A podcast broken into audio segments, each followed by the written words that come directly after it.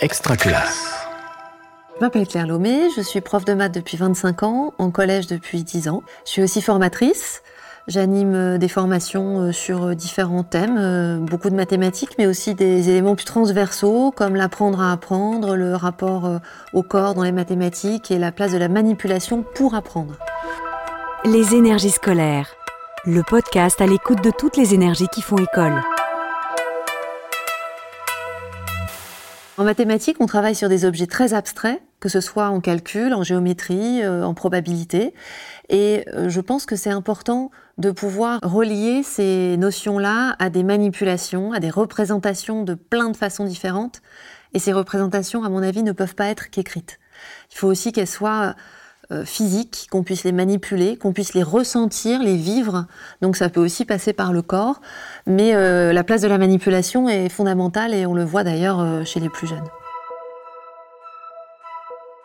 Donc là, par exemple, on se trouve devant ma classe et il y a une enfilade d'arbres devant nous. ils sont face à nous, disons. Une des questions que je peux poser à mes élèves, qui vont pouvoir se lever et regarder par la fenêtre ou sortir en dehors de la classe pour aller voir, c'est est-ce que ces arbres sont vraiment alignés? C'est une question qui est très compliquée. Qu'est-ce que c'est que l'alignement? Pour eux, l'alignement, c'est souvent est-ce que je peux tracer un trait à la règle qui passe par ces trois points? Sauf que là, je peux pas, sont des arbres. Donc comment est-ce que je vais faire pour savoir si c'est aligné? Ben, En fait, ça, ça va les ramener à la vraie définition de l'alignement, qui n'est pas une question de prendre une règle, parce que la règle, c'est une conséquence de l'alignement et pas une cause, mais qui est plus une question de rayon lumineux. Ils vont devoir sortir, se mettre dans la bonne perspective, et une fois qu'ils auront l'arbre, le premier arbre de la file, regarder si cet arbre oblitère les autres. Et là, ils auront l'image du rayon lumineux qui va leur permettre de réfléchir à ce que c'est vraiment qu'un alignement.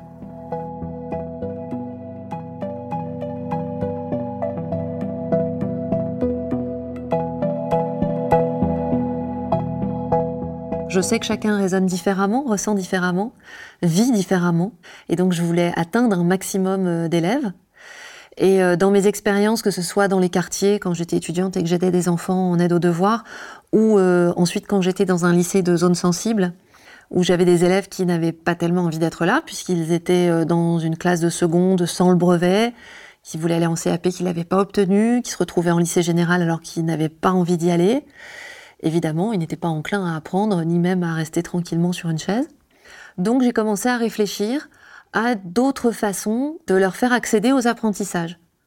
Non pas pour euh, ludifier à tout prix ou pour euh, les distraire, mais pour qu'ils puissent apprendre. Alors c'est passé par euh, des séances dans la cour, par des séances interdisciplinaires avec des collègues où on manipulait tout un tas d'objets, par tout un tas de bricolage. On a, on a manipulé des bouchons, de la pâte à modeler, plein de choses. Et c'était un défi pour moi parce que j'étais jeune enseignante et j'avais peur de perdre le contrôle du groupe. Et je me suis rendu compte en fait que c'était le contraire, que effectivement ça les amenait aux apprentissages, que ça nous permettait aussi d'apprendre tous ensemble, de pas avoir le clivage enseignant au tableau, élève dans la classe, et qu'en fait il y avait plein de, notions mathématiques euh, auxquelles ça convenait vraiment très bien.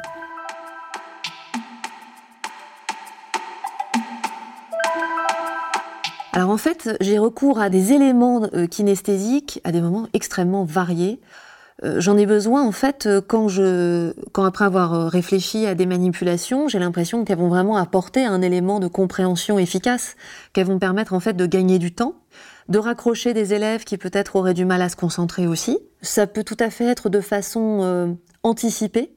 Donc là, oui, je me dis, voilà, on va travailler des équations. Forcément, il faut qu'on passe par notre manipulation d'unité et d'inconnu mais ça peut aussi être à certains moments parce qu'il s'est passé quelque chose dans la vie de la classe et que, ben oui, je me rends compte que là, peut-être euh, d'avoir une manipulation, ça va les rassurer, euh, de, de pouvoir étudier les fractions avec des Legos, ça va leur permettre de pouvoir toucher quelque chose et au lieu d'être complètement vaporeux et abstrait, ça va être voilà incarné dans un objet qui est en plus un objet ludique. Ça permet de, je trouve, se recentrer sur les apprentissages, d'apaiser les enfants, de leur montrer qu'il y a du sens, et que ce sens, on va pouvoir se transmettre, parce que le geste, c'est aussi un très bon média, en particulier pour tous les enfants qui ne comprennent pas forcément bien la verbalisation ou l'implicite. Là, ils ont quelque chose de visuel. Évidemment que dès qu'on manipule, les élèves, en particulier euh, cycle 3, cycle 4, livrent beaucoup d'eux-mêmes. Donc il faut veiller à la bienveillance du groupe en son sein. Il faut veiller à ce qu'il n'y ait pas de moquerie, parce que comme on est sur du toucher ou du déplacement, on va avoir des enfants qui sont moins à l'aise dans leur corps ou moins habiles. On va en avoir qui ont un rapport, par exemple, euh, au Lego sur les fractions, beaucoup plus ludique que d'autres et donc qui peuvent subir des moqueries parce qu'ils se comportent d'une façon qui semble à d'autres euh, infantile. Là, il faut effectivement faire attention.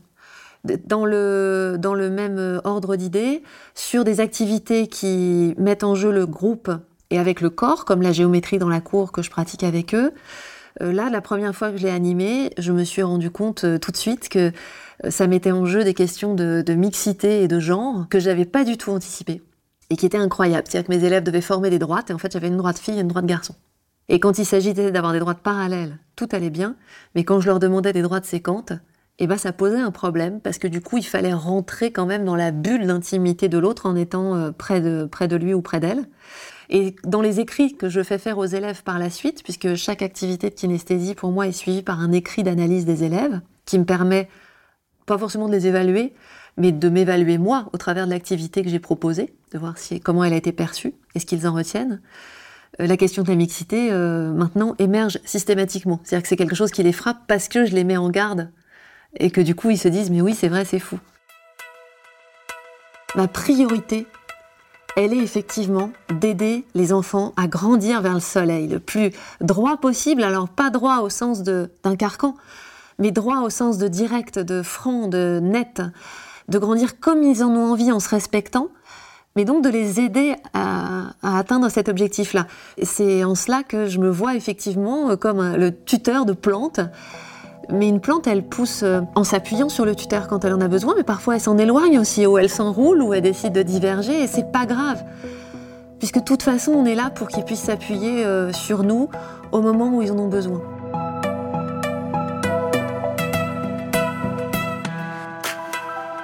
Les énergies scolaires est un podcast extra classe par Réseau Canopé. Auteur-réalisation Fanny Mille-Poutingon. Coordination de production Luc Taramini et Hervé Thury. Directrice de publication Marie-Caroline Missire. Suivez-nous sur extraclasse.réseau-canopé.fr ou sur votre plateforme de podcast préférée pour retrouver tous les épisodes dès leur sortie. Une production Réseau Canopé 2021. Extra classe.